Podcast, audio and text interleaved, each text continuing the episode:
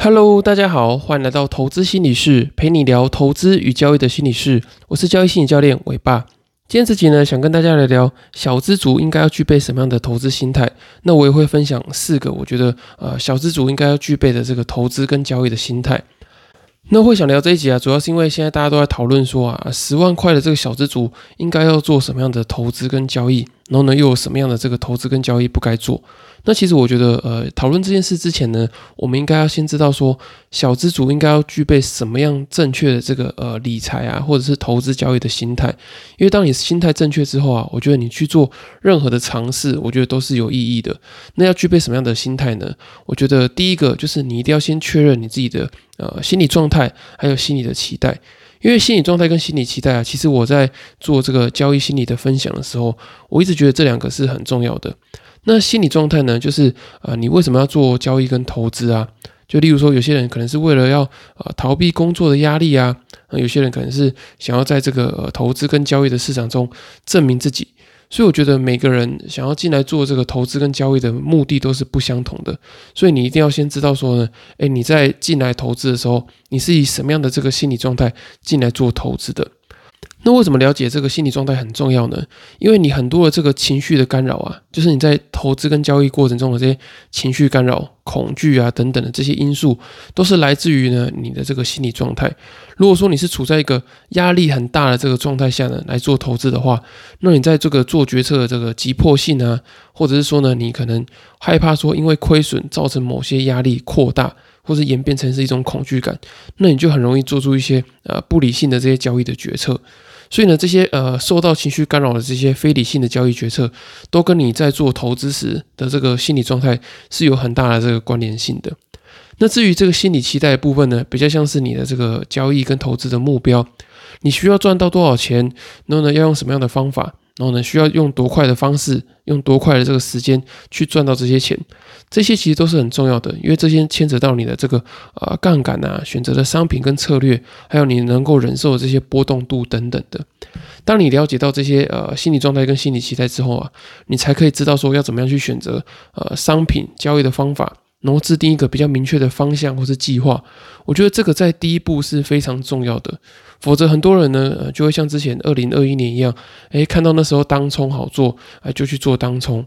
或是更早之前呢，有人看到说，诶，选择权卖方可以收敛这个时间价值，就是定期呢做这个选择权收租，然后还可以开 span 把这个保证金压到很低。结果最后的下场呢，就是呃开了太多的部位之后啊，在这个零二零六选择权大屠杀的时候，然后呢被这个强迫嘎到这个涨停，然后瞬间的损失可能好几倍或者好几十倍的这个呃亏损。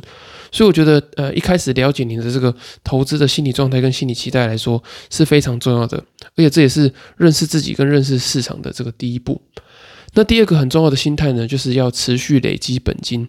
因为我觉得大家都有一个很呃，我觉得比较不切实际的幻想了，就觉得说呢，好，我要呃专职交易，我需要花很多的时间呢在这个交易上面，所以呢，他就决定呢把这个呃工作辞掉啊，或者是说呢根本就没有在呃累积本金，然后只想要全心全意投入在这个交易市场里面。可是呢，实际上的状况是呢，你就算呃你的交易的这个手法很厉害，然后呢这个获利率很高，那你在只有十万块的情况之下呢，其实你能做的事情并不多。因为你想想看呐，如果说你一个月要赚一万块，也就是呢你的这个投资跟交易的报酬率要达到十个 percent。那你想想看，一年如果说呃你一个月能够达到十个 percent 的话，那根据这个复利的报酬的话，你的一年的这个报酬率啊，可能是一倍，就是一百 percent 以上。所以我觉得这个要达到这样的投资的状况，其实是要有很大程度的这个交易的付出，还要再搭配上一点运气，才能够达到这件事情。不是说不能达到，而是呢呃在初期的话，的确有蛮大的一个呃难度在这边。所以我觉得比较呃务实的方法是，你要持续的累积本金。就以刚刚这个十万块的例子来看的话，如果说呢你要很辛苦、很很高难度的去赚到这个百分之十的获利，也就是一万块的话，你只需要有一个额外的兼职，就是例如说你去跑外送啊，还是做什么额外的这个兼差，你可能很轻易的呢就可以达到这个每个月多一万块的这个目标。所以我觉得在初期啊，你是小资主的阶段的时候，持续累积本金，我觉得还是一件非常重要的事情。那当然啊，不是说呢，哎，你要花非常非常多的时间去做这个兼差，你还是得要花时间去学习你的这个投资跟交易的能力。只是说呢，你这个这个重心可能要稍微偏向于这个持续累积本金的这个部分。不要不要说，哎，你想要专职做交易，然后呢就把这些呃累积本金的这个管道给荒废掉。我觉得这个是很可惜的。因为毕竟呢，这个投资跟交易啊，我觉得不完全是赌博，它其实也是一种呃科学，它需要计算有一些这个合理的这个投资的计划，然后呢来制定你的这个呃投资跟交易的方案。那经过长时间不断的做这些正确的事情，然后再加上你一直有了持续累积一些本金，那你在未来呢才能够加速去达到一些呃比较大额获利的这个目标。那第三个很重要的心态呢，就是我觉得你要持续的去学习。我觉得你在呃做这个投资跟交易的路上啊，其实有一个很重要的点，就是你必须得一直不断的去学新的知识。那这些新的知识啊，呃，不只有限于这些投资跟交易的这些基本的知识，例如说什么成交量啊、呃价格线图等等的，还有包含就是新出来的这些商品，例如说像当初呃选择权原本从月选择权到了现在有这个呃那叫周的选择权，那其实有这个规则的变化，在这个交易的灵活性上就有蛮大的这个影响。那更不用说现在可能有很多的什么呃 ETF 啊、债券 ETF、股票 ETF，还有这个反向的 ETF 等等的。这些新的商品出来的时候啊，其实都代表着一个新的投资机会。那你如果说你能够呃更早掌握到这些机会的话，其实你就有更多这个获利的这些呃准备。我再举一个例子啊，像之前这个航海王，就是在这个二零二一年就靠着这个航运股，然后呢赚到这个数亿、数十亿身价。这个航海王，他也是呃之前有可能有很过很多呃爆股失败的经验啊。或者是说呢，他也有很多呃看对，然后呢可能没有报道，或者是说呢他看错股票这些经验。那正是因为这些经验的这些累积跟学习，才能够让他在这个二零二一年的时候呢，哎知道说他必须得要去呃看对一件事情，然后呢持续的去做，然后持续的去做这个续报的动作。那他为什么能够续报呢？就是在于他以前可能有一些。呃，没有续报，然后呢错过这些经验，然后他把这些经验做一些检讨之后呢，哎，才造就他二零二一年可以成功的去呃续报这个航运股，然后翻身成这个呃亿元的这些呃赢家的这个行列。所以我觉得持续的学习对你来说一定是非常重要的。而且呢，当你是小资主的时候啊，其实你的这个学习的成本是很低的。也就是说呢，你呃去学了一个新的商品，那你不小心投入很多的资金，可是你再怎么赔呢，也不会赔超过十万块嘛。因为你的这个资金可能就是在十万块可以应用的范围之内，可是呢，如果说当你这个工作啊，或者是呃出社会很长一段时间，你累积很多资金之后，你才要去学一些呃投资或是交易的商品的话。哎，这个时候你投入的资金就很多了。然后，如果如果说你这时候再遇到一个很大的亏损，或者是你这个资金跟风险管理不当的话呢，其实你会亏的钱是非常多的。所以我很建议说，大家在刚开始新手或者是很早期的时候，就多去做一些尝试，然后让你知道说你自己适合些什么，不适合些什么。当你知道这些事情之后呢，哎，你之后啊，你有比较多钱的时候，你才可以去做一些比较正确的事情。所以我觉得持续的学习，不管是交易知识、交易心态，然后呢风险与资金管理的这些知识，都是非常的重要的，也是呃让你能够在呃长时间内呃持续保持获利的一个很重要的关键。那最后一个重要的这个小资主心态呢，我觉得是要具备良好的交易心理素质。那这个交易心理素质呢，我觉得包含三个部分。那第一个呢，就是你要懂得放下，也就是说呢，当你有一个很长远的这个呃交易的目标。例如说呢，呃，你可能想要在几年内，然后呢，呃，财富翻倍，或者是说呢，呃，你想要在呃十年内就达到这个财富自由的这个目标，我觉得这个目标很好。可是呢，你当你在每一个投资跟交易决策的时候呢，你要知道说，你有时候可能并没有办法啊这么顺利。也就是说呢，你可能有时候运气不好啊，或者是说呢，你出了一些小错误。可是呢，如果说你没有办法，放下这个目标，你一直用这个目标来呃压迫自己，然后给自己产生这个呃时间焦虑感啊，或是成就焦虑感等等的，这很容易会让你在这个呃交易的过程中啊产生很大的这个呃心理的挫折跟打击，然后你也会没有办法呢呃重拾你的这个交易的信心。所以我觉得呢，你有时候要适时的去放下一些呃你做不到的行情啊，或者是说呢有一些你真的不适合的这些交易的策略，你可能要去把它放下。不然，你如果一直去看那些啊，你赚不到的这些获利的话，其实你会非常的痛苦，而且你也会走上一些呃错误的道路。所以我觉得你应该要呃好好的去正视说你当下可以做些什么事情，然后你怎么样去改进之前的错误，然后让你自己可以在呃更检讨、更精进这样。那第二个呢，就是自我控制。那这个自我控制呢，我觉得是一个很重要的心理素质，就是你要透过这个自律，然后呢，来达到你这个投资跟交易的一致性。那当你能够达到一致性之后呢，你就可以把这个对的事情一直重复的去做。因为很多人呢，在这个投资跟交易的过程中啊，是没有一致性的。也就是说呢，例如说像有一档股票，它可能呢，呃，想要做一个呃短线的进出，可是当它短线进场的时候呢，那它被套牢了。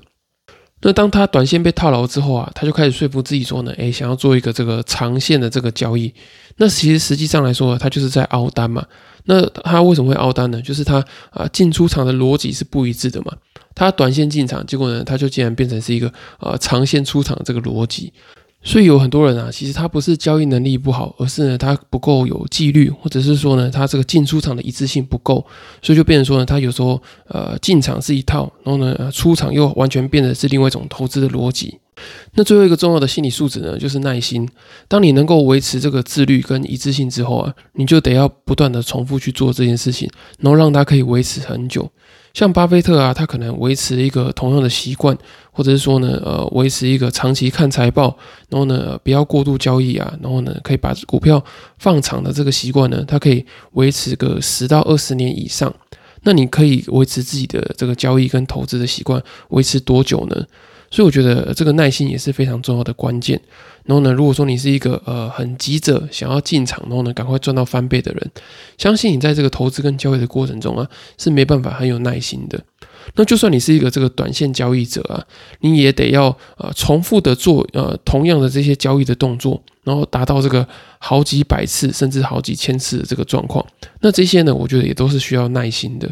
所以我觉得这些呃交易的心理素质啊，是当你一开始要成为这个小资主做起步的时候，你就要有的一个这个观念。如果说你没有这样的观念的话呢，其实你到后面的路啊，可能会越走越歪。那以上四个啊，就是我觉得很重要，小资主应该要先具备这些投资跟交易的心态。那从我自己的观点来看呢，我觉得呃小资主的这个试错成本是很低的，所以我觉得应该要多尝试，然后多去学习，不要说因为诶听到哪一个东西好像很可怕，然后呢就呃不要去学习。像我一开始的时候啊，也是听我妈说，哎，就是期货非常可怕，千万不要接近。那可是呢，我后来接触之后才发现说，哎，原来期货其实也是一个很好的工具。当你要用一些呃，例如说呃早盘或者是夜盘要去做一些避险的时候啊，我觉得它就是一个很不错的工具。所以我觉得呃，重点是在于呢，你对于这个工具有没有很深入的了解？那你也不要等到呢呃赚了非常多钱之后啊，呃才想说要去了解这些商品。因为呢，呃，你可能在早期的时候，你的资金还没有很多的情况之下，你可能做错了，亏损就是几万块钱。可是呢，如果说当你呃资金累积到很大的一个数量的时候啊，你可能后来看到别人，然后呢，期货赚很多钱，或是你有朋友啊，期货或是选择权赚了很多钱，然后你才想要去做接触的话，我觉得这个时候啊，你的这个试错成本是非常高的。所以总结以上啊，我并不会特别建议你要学或是不要学哪一个商品，因为呢，我觉得如果说我直接跟你说呢，哪一个东西不要学，我觉得这是在大大限缩你的可能性，因为搞不好啊，那某个商品它其实是很适合你的，它虽然不适合大部分的人，可是也许是适合你的，所以呢，我觉得你可以多方去尝试。可是有一个很重要的就是呢，我也要提醒你。期货跟选择权的路，我有走过。那在还没有了解风险的情况之下，它的确是一个有可能会把你吃掉的这个商品，也就是呢，会让你陷入这个亏损很大，甚至呢濒临这个破产的这个状况。可是呢，当你呃很彻底的去了解风险，然后呢了解它的这些交易规则之后，我觉得它是一个能够把你提升到一个呃更高的层次，然后能让你有更多这个丰富获利选择的一个很好的武器。所以我觉得这些都是在于呢，你愿不愿意花时间去了解它。好，以上就是今天分享的内容。那我也想跟大家分享一下，我觉得呢，在这些啊投资观念呃最重要的地方呢，就是你的这个交易的心态。你要保持着正确的心态呢，呃，进到这个投资跟交易的市场里面，那才是呃对你来说是最关键的。那如果说你不知道怎么样去调整心态的话呢，依然推荐你购买我刚出版的新书《在交易的路上与自己相遇》。那我也会分享我在这个投资呃大概十年左右的这个时间里面，遇到很多呃挫折啊，或者是呃风险很大的这个状况。况那我是怎么样走过来，然后呢做这个心理的调试。那如果说你没有时间看书的话呢，也欢迎你透过这个线上交易心理咨询的方式，我可以比较快的呢透过这个一对一的方式，帮你找到这个呃心理的盲点。就是说，你在这个投资跟交易的过程中，可能会因为一些心理的盲点啊，然后呢，呃，导致你做不好的这个状况。